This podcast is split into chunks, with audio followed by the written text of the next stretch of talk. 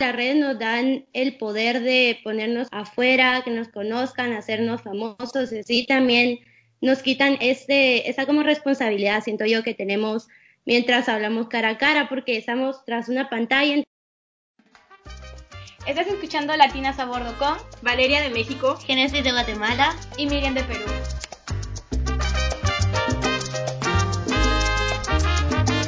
Hola. Bienvenidos de vuelta a Latinas a Bordo. El día de hoy vamos a hablar de un tema que probablemente todos sintamos una conexión con esto porque vamos a hablar de las redes sociales y nos vamos a enfocar más en el efecto como negativo, las cosas con las que tendríamos que tener cuidado cuando usamos las redes sociales. Entonces, primero vamos a dar como un poco de nuestra experiencia sobre ello y luego vamos a dar consejos sobre cómo tener más cuidado, cómo ser más responsable y así.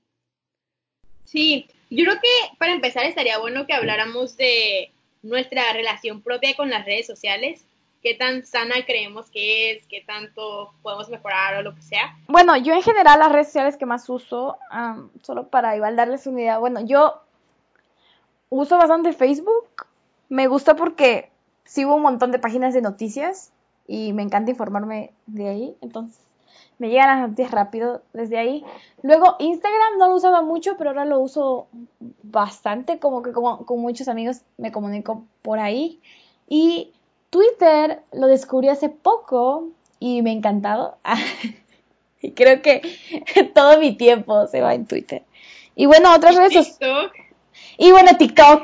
TikTok que también acabo de descubrir y esa cosa es adictivo. Sean cuidadosos, por favor cuando tenía clases normales, creo que era muy fácil para mí no distraerme porque mi, pues mis clases, toda mi, mi estilo de vida estaba muy estructurado con las clases. Entonces no tenía mucho tiempo para andar divagando a veces, pero ahora como tengo toda la libertad, a veces sí paso mucho tiempo en redes sociales y a veces no lo puedo controlar. Obviamente lo puedo controlar, pero está muy difícil salirme.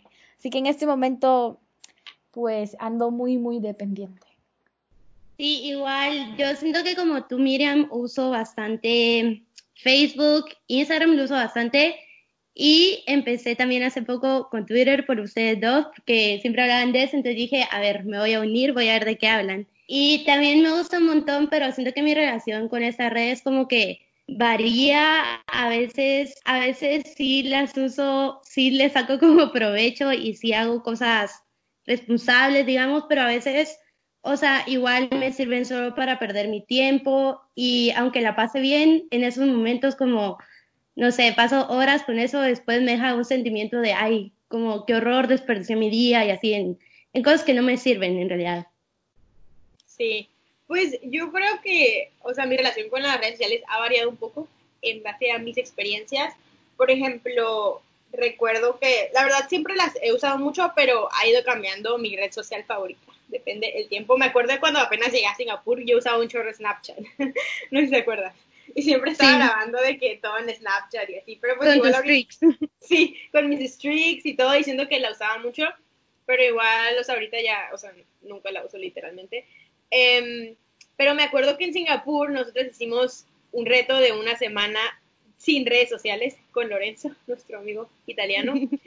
Y la verdad, o sea, fue una experiencia interesante porque fue la primera vez que había hecho algo así, pero me acuerdo que a mí me daba un poco de ansiedad, o sea, toda esa semana yo tuve un poco de ansiedad al no estar checando las redes porque sentía que me estaba perdiendo de cosas, no sé, como que me daba un sentimiento de que me estaba perdiendo de, ajá, me estaba perdiendo de cosas que publicaban o no estaba enterada o cosas así, pero luego en el barco, como ya he mencionado, no teníamos internet, o sea, teníamos como súper poquito internet, entonces no teníamos internet para andar en Instagram o en Twitter y así. A lo mucho yo lo gastaba en WhatsApp nada más ahí para hablar con ustedes o con mis papás o así.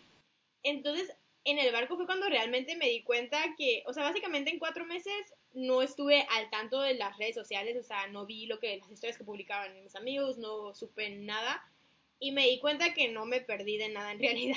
O sea, lo que yo sentía en Singapur que me estaba perdiendo de cosas y no usaba Instagram y así, o sea, me di cuenta que no hacía una gran diferencia en mi vida saber las cosas o no saberlas. O sea, igual tal vez a veces me, me decían como, ay, te acuerdas de tal cosa y yo, ah, no, nunca lo vi, pero igual a la larga no hacía una gran diferencia. Entonces creo que eso me ayudó a mí, o sea, dar, tener esa realización, pero igual siento que ahorita de nuevo estoy o sea, lo estoy usando un chorro todo el tiempo y así. Aunque ya sé que no lo necesito, que no me pierdo de nada, pues de una u otra forma es adictivo. Solo con eso que tú decías de que el miedo de sentir que te perdes algo, o sea, a mí también me pasa y siento que me pasa un montón en Instagram porque no sé si han visto cuando te sale de, ya estás como al día, ya viste todos los posts que no has visto. Entonces yo sí tuve una etapa en la que yo, o sea, no podía dejar Instagram hasta que llegara a esa partecita que me indicaba que había visto como todas las publicaciones nuevas de mis amigos y así. Entonces, en realidad, como tú decís, no me, no me aportaban tanto, pues como qué bonito saber de mis amigos y todo, pero no es que me iban a cambiar la vida, si lo sabía o no. Pero esa idea de, ay, perderme que están publicando, no sé, me da ansiedad también. Sí, yo creo que es algo que es una realización que, que todos debemos de tener en algún punto.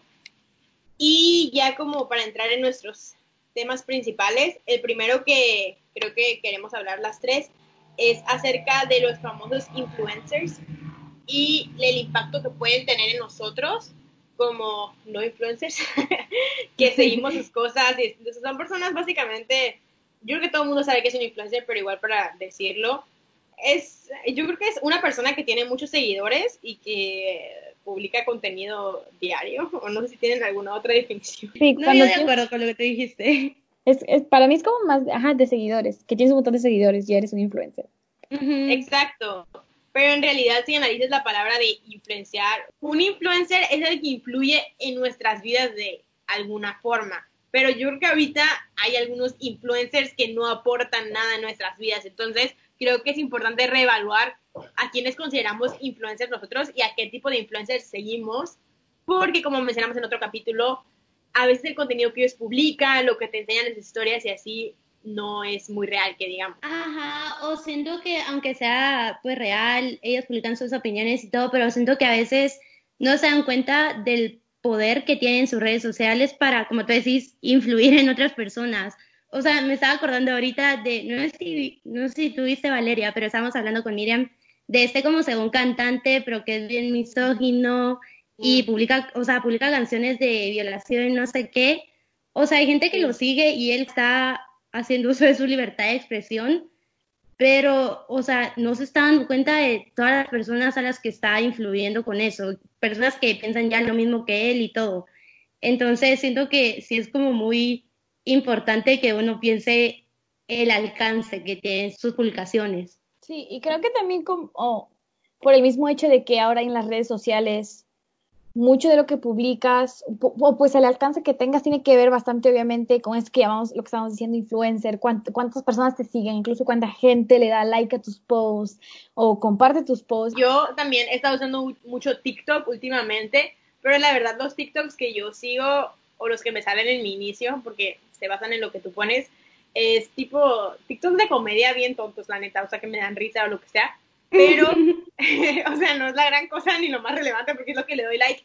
Pero el otro día me salió como un grupo de TikTokers famosos que son super influencers mexicanos de entre 15 y 16 años, creo, o no sé, que son de la Ciudad de México ricos, que están haciendo contenido y son amigos entre ellos. Entonces, es un grupillo que, pues, o sea, creo que son los más populares en todo México y en otros países también de Latinoamérica y en realidad, o sea, no tienen nada que aportar y tienen millones y millones de seguidores. Entonces, lo que yo pienso es las personas que los están siguiendo, o sea, cómo ellos pueden influenciar a las personas que los están siguiendo y cómo, por ejemplo, ellos son personas privilegiadas, o sea, se nota en sus videos que son personas privilegiadas económicamente, o sea, que tienen mucho dinero y sus casas y todo. Entonces, sus contenidos obviamente vienen desde su mentalidad, pero cómo esos videos de sus problemas de primer mundo pueden afectar a alguien que está viendo esos videos que no tiene ese dinero, que no está en esas condiciones y así. Entonces, yo creo que es importante reevaluar a quienes hacemos famosos o a quienes estamos siguiendo.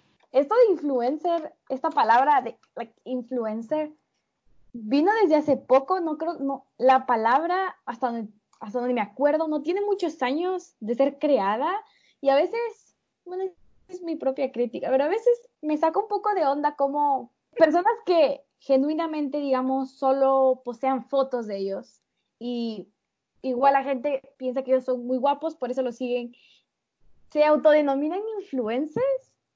cuando en realidad no están influenciando nada en la gente, o si están influenciando de Sí. verdad, a veces yo no entiendo qué influencian.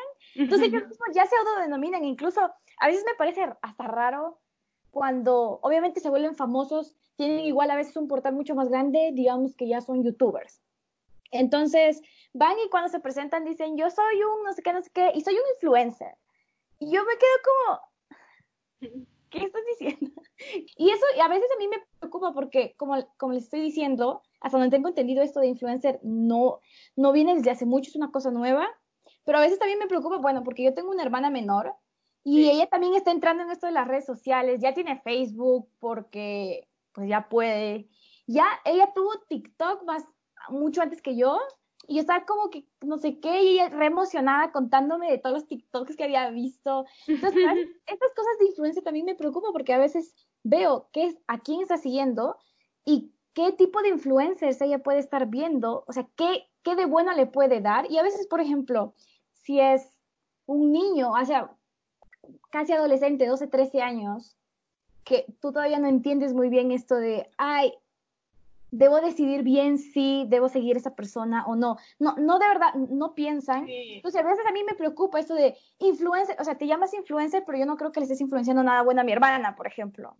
Sí, o sea, yo, yo no quiero sonar muy grande porque sé que tampoco somos las grandes adultas, pero sí siento que a nuestros 20 años tenemos mucho más criterio de ver los perfiles y saber quiénes te aportan nada o ver un video y poder saber que solo es un video, pero yo sí me imagino un chamaquillo de 13 años diciendo, me gustan las niñas flaquitas y las niñas güeritas, o sea, y una niña de 12, 13 años viendo ese video que no es flaquita ni güerita y cómo ese video le está afectando en realidad.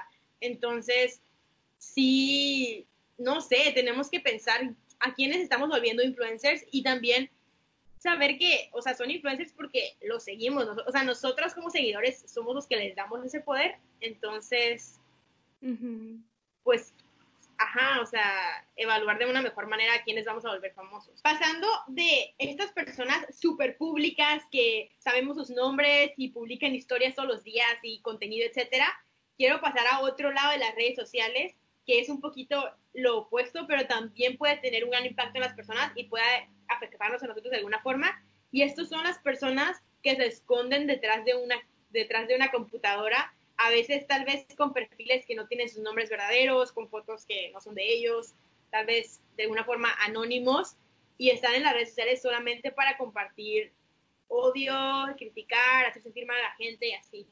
¿Qué opinan de eso? Es que yo he visto, y creo que se les llaman trolls, a esas personas que Sí.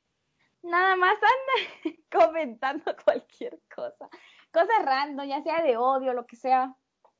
Y es que creo que también es un tema muy complicado porque creo que to- toda red social está diseñada. Si bien es cierto, y no, y igual se nos sale uno que otro beneficio, porque sí tienen muchos beneficios las redes sociales, pero es también el hecho de que las redes sociales están diseñadas para que tú mantengas cierto anonimato. Incluso, obviamente, cuando vas a Facebook, digamos, que ya me enteré que una- ya nadie usa Facebook, ya en mi universidad casi todos usan Facebook, pero yo, Yo no, yo no uso Facebook. Eh, amigos, yo sí uso, es una cosa de Perú, no sé, pero yo sí uso bastante, y por ejemplo, digamos tu nombre, o sea, yo cuando me creé, obviamente, era bien, ¿cuántos años tenía cuando me creé mi Facebook? ¿13 años?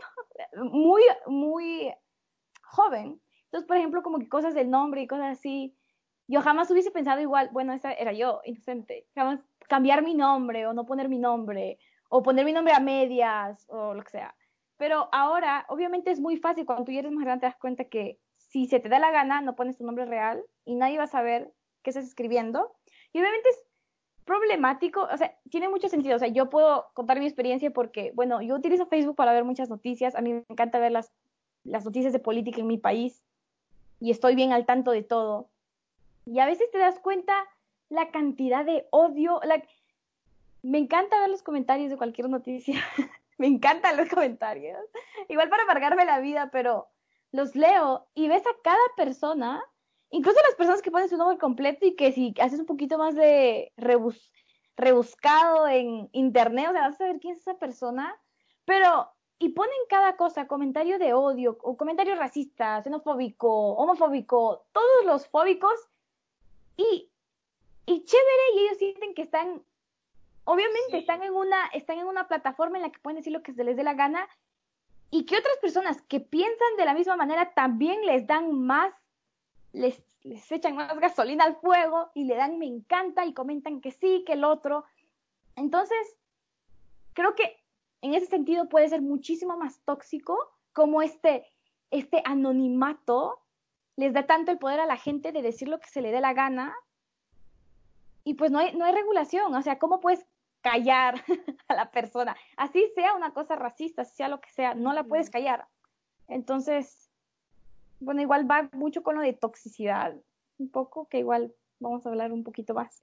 Sí, yo estoy bien de acuerdo con ustedes dos porque Ajá, como las redes nos dan el poder de ponernos como afuera, que nos conozcan, hacernos famosos, y así también nos quitan este, esa como responsabilidad, siento yo, que tenemos mientras hablamos cara a cara, porque estamos tras una pantalla, entonces, como decía Miriam, cada quien se crea su perfil falso y pone sus comentarios de odio por donde quiera. Y siento que las redes sociales han como aumentado esta, esta cultura tóxica porque te quitan como la respuesta inmediata o la respuesta cara a cara. Entonces, personas, mientras tenés como una interacción normal, cara a cara, presencial, usualmente no harías comentarios de este tipo porque, no sé, hay algún tipo de filtro, siento yo, que no te deja hacerlo, pero como estás tras la pantalla y no recibís una respuesta inmediata o no lo haces directamente, entonces uno, las personas ya se sienten con la libertad de decir comentarios muy racistas, muy llenos de odio. Entonces siento que es un gran problema esto. Sí, sí, sí. Y yo creo que es muy importante tomar en cuenta, o sea, no justifico ningún comentario de odio eh, ni en persona ni en redes, pero digamos, para ponerlo en perspectiva, si una persona dice un comentario de odio en persona, o sea, digamos que hace un comentario misógino y lo dice en persona, pues cuántas personas lo van a poder escuchar. O sea, por ejemplo, si está en su casa y dice, hay tal cosa, pues lo puede escuchar dos personas. Si está con sus amigos, lo van a escuchar esas cinco personas. Pero si tú pones un comentario misógino en redes sociales, o sea, el número de personas que van a poder leer ese mensaje, o sea, es muchísimo más grande. O sea, la magnitud es increíble. Entonces, digo, o sea, lo que yo digo no está bien decirlo en bajo ningún contexto, pero es súper importante no ignorar el hecho de que si lo publicas en redes sociales, la magnitud es gigante. Entonces, tal vez esta persona racista que vive alejado, no sé, como en su burbujita y dice esos comentarios no podrían llegar a afectar a las minorías que está discriminando de alguna forma, obviamente siempre afectan, pero si lo dice en redes sociales, ese comentario va a llegar a un chorro de personas. Entonces, si no es, o sea, eso es lo que a mí se me hace más gacho y también como tú dices Miriam, para que un comentario se haga viral es porque la gente le está, otras personas le están dando esa, esa magnitud. Sí, y se me acaba de venir a la mente y ya lo había visto videos en YouTube acerca de eso y hablando en esto de anonimato y no anonimato en cómo en redes sociales, independientemente de comentarios que puedes hacer, de alguna forma tú expones tu vida por ejemplo, Facebook, yo a veces publico fotos, lo que sea, a veces comparto noticias, que igual da un...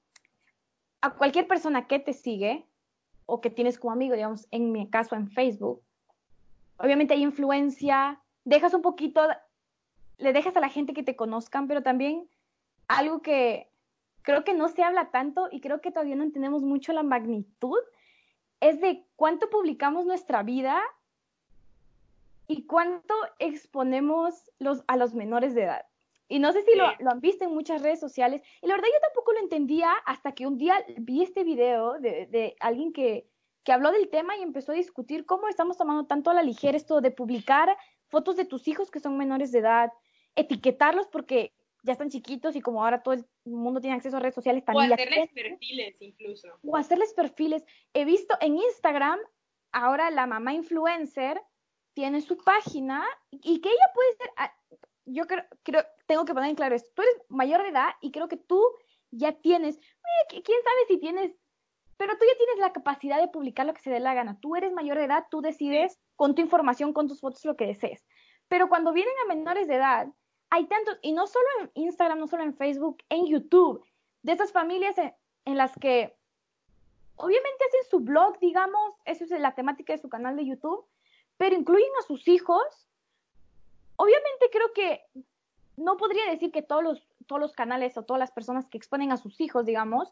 lo están haciendo solo por el deseo de explotarlos y de que saben de que van a conseguir likes. No voy a decir que todo el mundo lo hace de esa forma, pero creo que no están, no están viendo el impacto de qué va a pasar de aquí a 10, 15 años cuando tu hijo vea que tú publicaste toda su vida en las redes sociales, que pusiste el video, el video de cómo en la sala de parto ya estaba naciendo ese niño, cómo ese niño ya gateaba, cómo ese niño, yo no sé cómo se debe sentir. Y yo a veces me pongo a pensar, ¿qué sería si yo hubiese nacido y me doy cuenta que mi mamá publicó toda mi vida en redes sociales?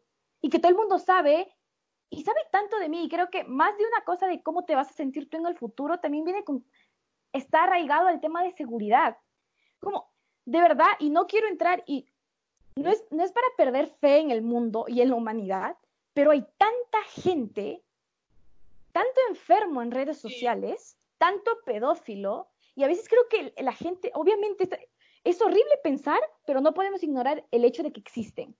Entonces, tú exponiendo a tu hijo, tú no sabes si hay algún enfermo que está que sigue los pasos de la vida de tu hijo, que porque todo lo publicas, hasta, de verdad, no es tan difícil y lo he visto como, he visto documentarios en Netflix, hay muchos casos, vi un caso de, creo que ya se les conté como era un documental, creía que era de gatos, pero era como Don't Fuck with, with the Cat, algo así, que hablaba de, y empiezan a investigar a este tipo, pero hallaron su, hallaron su dirección por fotos que él publicaba en sus redes sociales.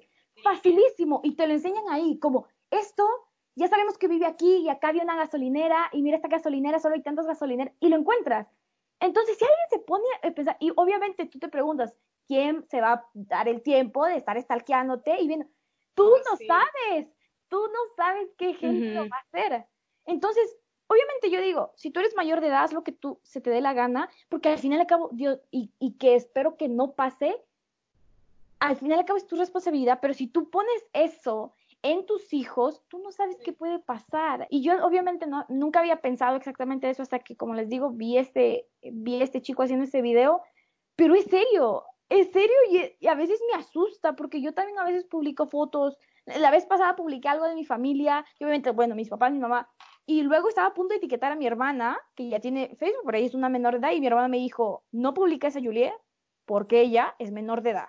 Y la gente no tiene que saber cuál es su Facebook o lo que sea. Nosotros sí, porque hablamos con ella, pero nadie más. Y ahí también me abrió los ojos porque a veces, y uno no lo piensa, pero sí tiene mucho de influencia. O sea, la gente no tiene por qué saber dónde vive exactamente, dónde estoy a mi hermana menor. Ese era mi punto. Como tiene que ver mucho con el anonimato y de que hay gente enferma en el mundo y todo lo que publicas se va a quedar en el internet, no se va a borrar. Sí. No, y eso, o sea, yo lo relaciono un poco con que, igual TikTok de nuevo, pero acabo de encontrar el TikTok de mi sobrinita y así, que tiene como seis años y, o sea, tiene como millones de videos en TikTok. Y también la hermanita de una amiga tiene TikTok, o sea, hay niños muy chiquitos que están teniendo TikTok y va, o sea, está chido sus videos que veo, pues son ellos hablando, haciendo cosas que probablemente yo hubiera hecho cuando tenía seis años, pero pues no tenía la plataforma para publicarlo. Pero la cosa es que esos niños, digamos, están publicando esas cosas por, por ellos solos, porque ya no lo tienen seis, tienen como ocho o nueve. O sea, ya ellos lo están publicando, sus papás no están publicando eso. Pero, ¿qué tanta conciencia tiene un niño de ocho años para publicar esas cosas? Entonces, igual a veces los papás no saben o tal vez sí saben y dicen, ay, qué chistoso que estén publicando sus cosas, pero tú no sabes quién puede ver esos videos y como tú dices, alguien enfermo puede estar siguiendo los videos de esos niños o puede comentarles por medio de perfiles falsos. Siento que estamos hablando bien, mamás, pero... no, no, pero eh, chica, es, un, es un problema real y de verdad, mientras más pienso acerca de ello, más miedo me da, porque yo también he publicado cosas, o sea, yo también he puesto mi vida ahí en redes sociales, no tanto como otras personas, pero también, o sea, estoy ahí, ¿sabes?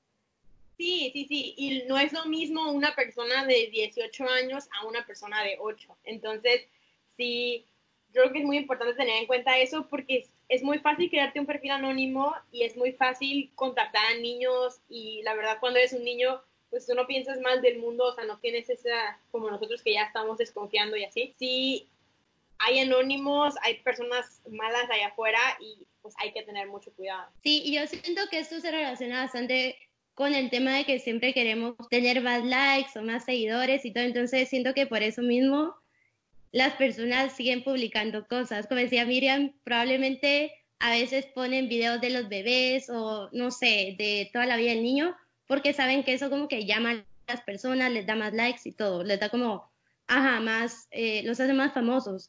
Pero siento que es re importante tener en cuenta esta idea como de la seguridad y lo peligroso que es. Yo me recuerdo a mi mamá cuando yo me creé el Facebook siempre me decía, ay sí, pero como cuidado con lo que subís, con las fotos, no sé qué, no subas fotos con, por ejemplo, tu uniforme del colegio. Y decía mi mamá que loca, o sea, paranoica, no sé qué está pensando. Pero es cierto que tú nunca sabes qué personas están siguiéndote, o sea, puede ser alguien falso o puede ser alguien que ni siquiera tenés como contacto con esa persona, pero, o sea, te estás exponiendo ahí y más que exponer tu vida, estás exponiendo como tu seguridad y la seguridad de las personas que están contigo, las personas que estás publicando y todo. O sea, me acuerdo cuando tenía como 14 años que empezaba a ir a cafecitos con mis amigas y así, y estaba de moda poner dónde estabas, o sea, en Facebook. O sea, ponías en tal café con y todas tus amigas. Pero una vez mi mamá, mi mamá, nos llamó a todas mis amigas y a mí y nos dijo de que dejen de estar haciendo eso. O sea, porque están yendo, las estamos dejando ir a los cafés solas y así. Cualquier persona puede ver que están ahí y llegar en cualquier momento. O sea, digo, si quieren poner que estuvieron en el café, pues pueden ponerlo después, pero no lo estén publicando en el momento que están ahí, porque es muy peligroso. Y la verdad, o sea, siento que sí, o sea, ya ahorita no está de moda estar haciendo eso, pero igual sigue relevante el consejo. Sí, ah, algo que quería como agregar, hay una barrera generacional entre, por ejemplo, ahora los niños están mucho más expuestos a eso de las redes sociales. Hay niños, y eso yo no lo haría, y eso creo que mis padres también ya hemos tenido una conversación larga acerca de ello, de cómo algunos papás ya hasta celular le dan al niño de 10 años, lo cual yo creo que es un error grandísimo. El celular tiene un propósito y debería tener un propósito para que tú lo Pero bueno, es otro tema. Pero es que hay también esta barrera generacional en la que los papás igual no saben mucho de cómo manejar redes sociales y, y, cómo, porque si te pones a, hacer un poquito de investigación, tú puedes configurar tus cuentas, hacer lo más, no anónimas, pero puedes proteger y puedes hacer que, digamos, solo tus amigos, o puedes hacer tu Instagram privado, o solo tus amigos en Facebook pueden ver lo que publicas. Entonces, o tu TikTok privado, o sea, todo. O tu TikTok privado, tú, hay maneras de, pero a veces la gente no lo hace porque primero no sabe el impacto que puede tener o cuán riesgoso puede ser, o porque simplemente no sabe cómo funciona la aplicación en sí. Entonces, y eso también viene un problema de que los papás probablemente tampoco saben. ¿Y cómo un papá puede aconsejar a su hijo si no sabe de redes sociales? Entonces, este niño hace lo que se le da la gana, publica lo que se le da la gana, Igual y los papás ni siquiera saben que tienen las redes sociales. Pero creo que también viene de ahí, de que aunque estamos tan expuestos a redes sociales o a cualquier tecnología que nos permite compartir lo que sea de nuestra vida, igual no todo el mundo y no y, no, y las personas que de verdad necesitan controlarte, ellos no saben cómo ayudarte. Entonces también es un problema de, bueno, a veces los papás, obviamente, si mi papá que ya son mayores, a veces no quieren cómo aprender esas cosas y lo entiendo, pero en este caso, bueno, yo estoy ahí para aconsejarle mucho a mi hermana. Pero obviamente no todo el mundo tiene eso y creo que eso es un factor importante. Sí, y con esto yo creo que es también importante como no dejarte engañar y no caer ante la falsa idea de que porque tengas todo privado, o sea, ya puedo ser libre, subir lo que quiera, ya nadie me va a ver. O sea, subirse algo a internet como de verdad muchas personas tienen acceso, aunque tú digas, ay no, solo mis amigos, o sea, más personas pueden tener acceso como con las herramientas adecuadas. Entonces, a pesar de que sí hay que ser cuidadoso con eso, siento que en general hay que ser crítico y cuidadoso con lo que subís, sin como caer en esta falsa idea de, ay, como ya todo privado, ya estoy bien, ya estoy segura, no. Sí. Y esto que voy a decir se va a conectar con nuestro siguiente punto, pero igual todavía aún es relevante. Eh, mi amiga, me acuerdo, en una amiga del barco me dijo que ella cada vez que iba a subir algo a redes sociales o iba a publicar un video o así, porque tampoco publica muchas cosas, pensaba como, esto va a afectar mi campaña política. Y yo como, ¿qué? Entonces me dijo, y le dije, ¿quieres ser política o de qué? Y me dijo, no, no, no, o sea, piensa cuando alguien se está lanzando como político o como presidente o así, le sacan todas las cosas que publicó hace mil años y así. Entonces, y ellos obviamente hace 10 años cuando estaban de fiesta en la universidad, nunca pensaron que iban a ser presidentes o lo que sea y no piensan eso, pero como que ella hacía el chiste de que cada vez que publicaba algo pensaba como si fuera a lanzarme de política afectaría. Y la verdad mm. creo que es muy cierto porque si pensamos nosotros que publicamos videos, o sea, yo ahorita digo, ay, soy una pues, o sea, ¿quién le, ¿quién le importo yo? O sea, ¿quién se va a, como tú dices, Genesis, hay hackers que pueden sacarte lo que quieras, pero yo digo, ¿qué hacker va a dedicar su tiempo en sacar una información si yo, o sea, no soy alguien relevante? Pero quién sabe si en 10 años, por ejemplo, me quiero lanzar de política y ahí van los hackers y sacan todo lo que alguna vez publiqué que según yo era privado. Entonces, es algo que tienen que tener en cuenta, que no se borran las cosas. Pues con eso se, se conecta un poco con lo de tu pasado y tu futuro y así, y tenemos un tema muy interesante y relevante con las redes sociales, que es la cancel culture, que en español sería la cultura de cancelar. Cancel culture. O sea, hasta donde tengo entendido es esta, pues, cultura de si alguna persona, usualmente lo hacen con personas que son conocidas, eh, que por ejemplo le sacan algo de su pasado o algo que esa persona está haciendo y la consideran ofensiva o, la, o cierto comentario, cierto video que hacen, consideran que está mal y simplemente dicen no, cancelado y los lo paran de seguir como digamos publican más cosas diciendo miren que este hecho tal como dejen de seguirlo, no sé qué. Entonces, básicamente ellos mismos le quitan la plataforma a la persona que ya le dieron, o sea, a la persona que ellos mismos hicieron famosos, obviamente. Sí, y hay unos casos, por ejemplo, voy a mencionar un caso de alguien que cancelaron, que la verdad, o sea, yo me uní a cancelar a esa persona porque tiene mucho sentido, que es Chris Brown, que, ¿saben?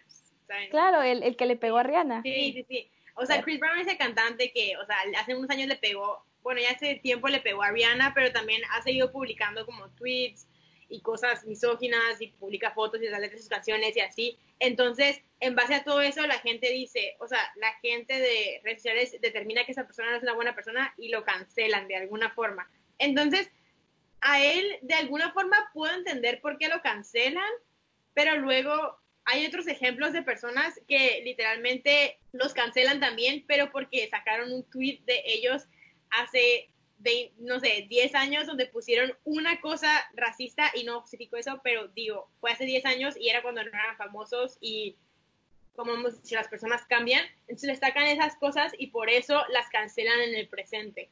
Entonces creo que pasó como un chiste, pero hubo un tiempo que estaba bien intensa la cancel culture que estaban cancelando. estaban cancelando a todo el mundo. Ajá, yo siento que está súper cool como que nosotros tenemos ese poder de decir, o que esa persona no está haciendo nada por, no está haciendo nada con toda esta popularidad que tiene, entonces pues hay que quitarle el poder en las redes.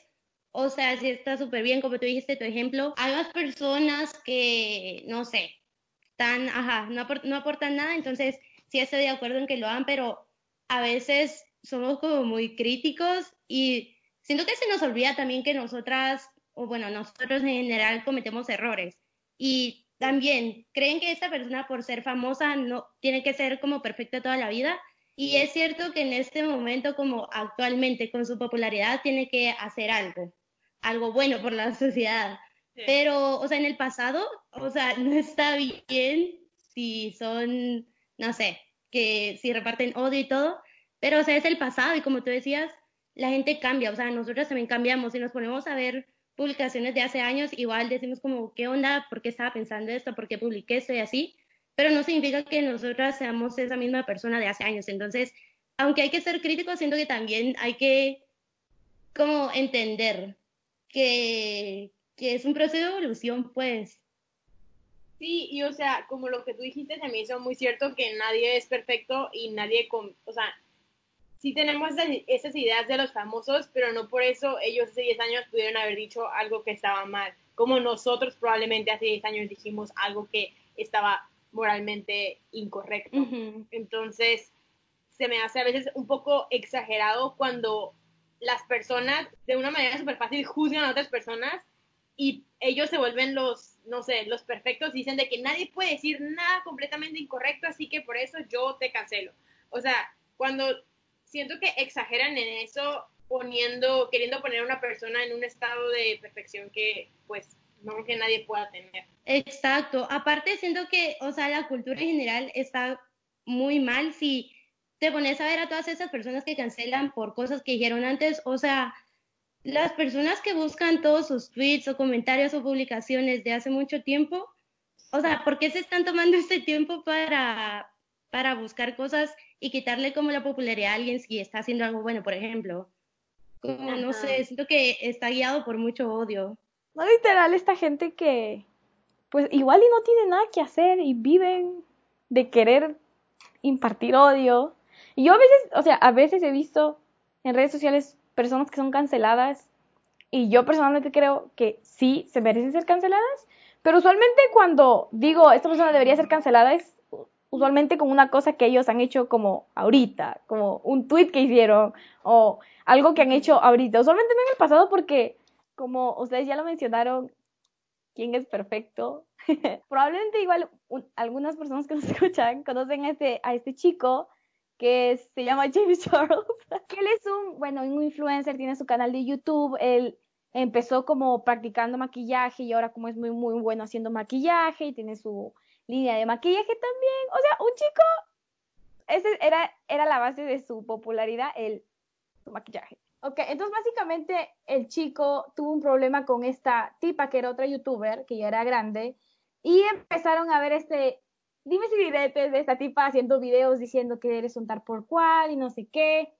Y cuando esta, esta mujer era ya una adulta, y en ese tiempo, bueno, depende que consideres adulta en ciertos países, pero si eres 18, 21, pero él tenía creo 19, o sea, casi de nuestra edad, una mi edad.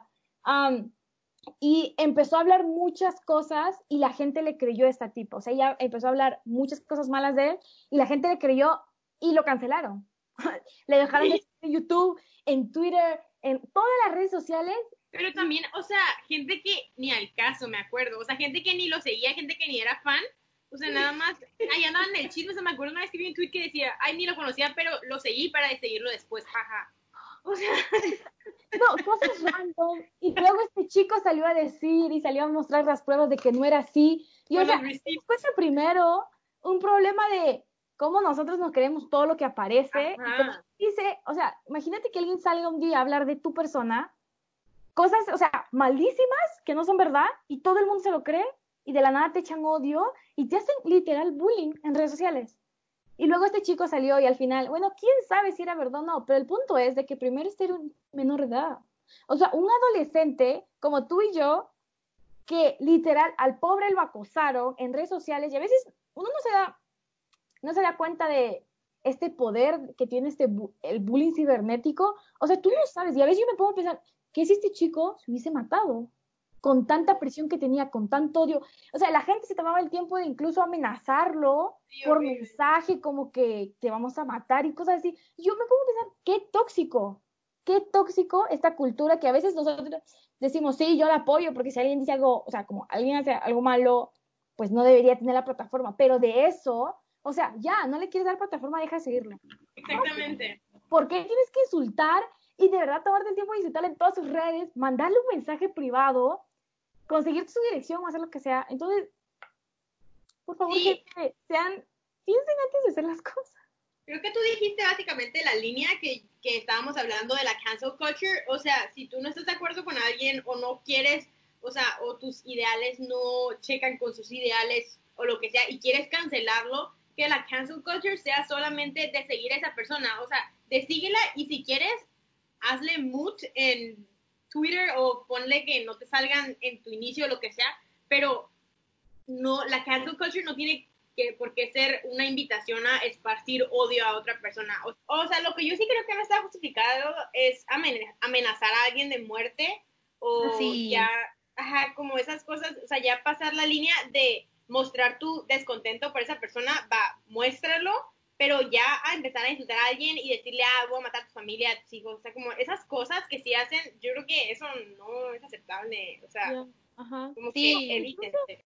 Ya para ir cerrando esta conversación acerca de las redes sociales donde divagamos un poco, em, traemos unos tips que les queremos dar, algunos los hemos usado ya y podemos recomendarlos y otros los hemos leído y son tips que queremos nosotras mismas implementar, entonces también es un poquito para inspirarnos a hacerlos acerca de cómo usar las redes de una manera más consciente y con una intención. Nuestro primer tip, que creo que este sí las tres lo hemos puesto en práctica, es hacer una limpieza de tus redes sociales.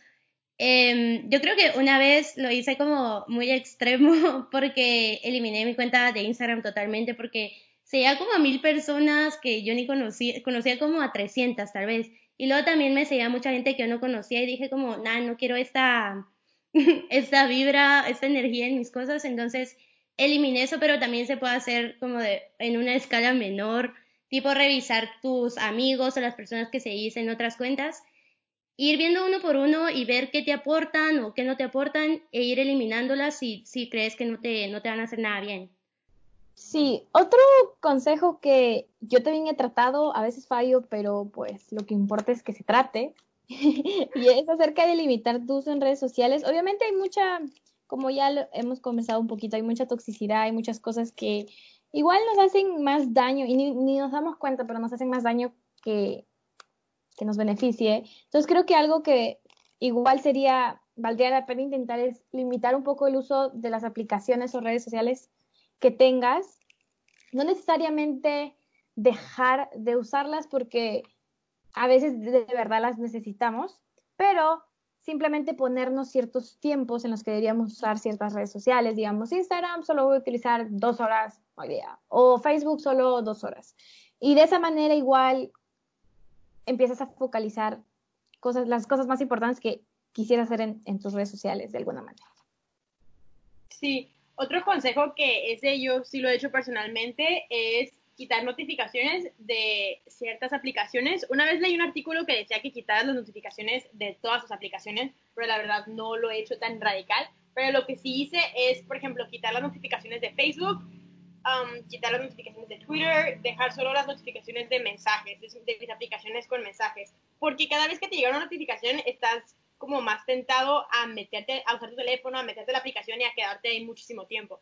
Entonces, si simplemente no te llegan las notificaciones, te metes con menos regularidad que si te llegan muchas. Entonces, yo creo que el consejo aquí es seleccionar las notificaciones que en realidad te importa que te lleguen y solo dejar esas para que no tengas pues todas esas notificaciones extra. Otro consejo que yo también, yo lo he hecho, ya lo hice hace tiempo y pues lo hice con varias redes sociales, lo hice con Facebook, lo hice con Instagram y básicamente dejar de seguir cuentas negativas o igual cuentas que en realidad no te aporten mucho. Creo que a veces, por ejemplo, al menos con Instagram, me acuerdo cuando lo creé, empecé a seguir a famosos, porque a veces no sé, lo ves en una película, lo buscas, ay, lo voy a seguir y empiezas a seguir a muchas personas que igual pues no necesitas en realidad saber de ellos. O a veces simplemente sigues cuentas tóxicas que, cuyo contenido de verdad no te aportan, ni siquiera podría decir no te aportan nada. Si te aportan, te aportan cosas malas.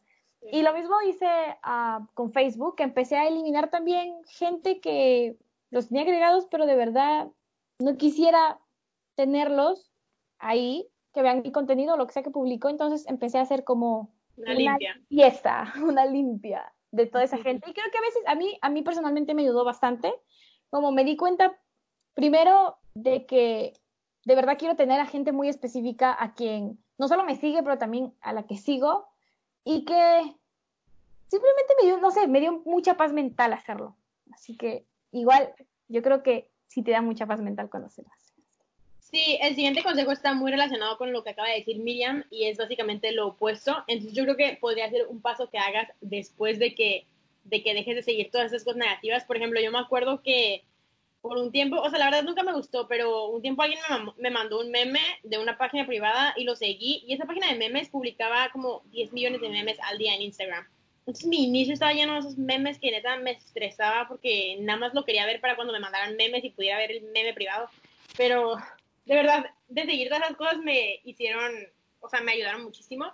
Entonces, lo contrario es intencionalmente seguir cuentas que te van a traer felicidad o que te van a traer tranquilidad. La verdad, hay un chorro de cuentas súper lindas de personas que solo comparten cosas positivas. Podemos, de hecho, ponerles algunas sugerencias de cuentas en nuestro Instagram para que las sigan nuestras cuentas favoritas, pero yo sigo algunas cuentas de artistas, de ilustradoras que hacen imágenes súper bonitas con consejos buenos de salud mental, de medio ambiente, que son los temas que a mí me interesan. Entonces, yo ponerme a seguir ese contenido, la verdad me ayuda mucho porque mi inicio está un poco más lleno de positividad y de cosas bonitas en vez de ver cosas que en realidad, como dice Miriam, no te aportan nada. Sí, y nuestro último consejo podría ser eh, darte un tiempo, o sea, está bien si dejas todas tus redes sociales por, no sé, una semana o algo así. Creo que Valeria eso es algo que está haciendo ahorita. Ya nos contará luego cómo le va. Pero, ajá, o sea, está bien como dejar toda esa presión que tenés ahí y tomar un tiempo más para tu vida como presencial, ver los cambios que hay, son más positivos, si son negativos y, ajá, darte cuenta de la importancia que tienen las redes sociales genuinamente como no solo por, por la rutina de andar checando, pero si de verdad, si de verdad te van a ayudar, pues. Sí, o sea, como dijo Genesis, es algo que empecé literalmente ayer, así que veré cómo me va una semana sin redes sociales. Y la verdad es que lo hice para ver, ajá, para ver cuánto tiempo estoy perdiendo y a ver si no usando redes sociales me da tiempo de hacer las cosas que quiero hacer o en realidad no las haría por procrastinadora o por otras razones. Entonces creo que hacerlo por un tiempo te, te va a dar un chorro de, bueno, te va a dar mucha información acerca de ti, de tus rutinas y tus cosas y todo. No, y un último consejo que pues no tienen, pues los consejos que hemos dado son bastante como de tu propia salud mental, que puedas, pues que seas sano, lo que sea que estés siguiendo en tus redes sociales o que personas ven tu contenido, pero un último consejo que yo sí quisiera dar a cualquiera que nos esté escuchando es que tengan bastante cuidado con las cosas que publican, ya sean fotos, especialmente a mí, y eso es algo que, o sea, no, no voy a mentir y no voy a decir que, o sea, yo también he publicado fotos cuando yo todavía era menor de edad. Primero, como yo tenía Facebook. Segundo, como no debía haberlo hecho. Y la verdad, mis padres no me dijeron que estaba mal. Y probablemente ni siquiera imaginaron cuán malo podría ser. Y nada mal ha pasado, pero uno nunca sabe. Como si, siempre ser bastante cuidadosos, especialmente con menores de edad. O proteger bastante, incluso bebés. Como ya lo hemos, creo que ha sido un poco explícito este consejo en general, pero tengan bastante cuidado con lo que publican y traten, traten de no exponer. Si tú eres mayor de edad, creo que está bien, bueno, al final y al cabo es, es tu persona, pero si vas a exponer a otra persona de alguna manera, sean cuidadosos, que haya consentimiento y que todas las personas a las que estés publicando estén seguros. Sí, y solo como complementando con eso de tú dijiste, Miriam, ya para terminar, o sea, también hay que tener cuidado con las personas a las que somos famosos porque todos tienen como un alcance bastante grande, entonces hay que ser críticos, pero al mismo tiempo no hay que ser tan críticos de andar buscando a quién cancelar, buscando a quién mandarle mensajes de odio y todo. Entonces, pues ya con eso terminamos el capítulo de hoy. Gracias por escucharnos y recuerden que se pueden suscribir en nuestro Spotify Latinas a Bordo para escuchar nuestros nuevos episodios todos los miércoles. Y en nuestro Instagram, igual Latinas a Bordo, para ver nuestras fotos exclusivas de nuevos episodios, de nuestras, nuestras experiencias y eso. Bye. Bye.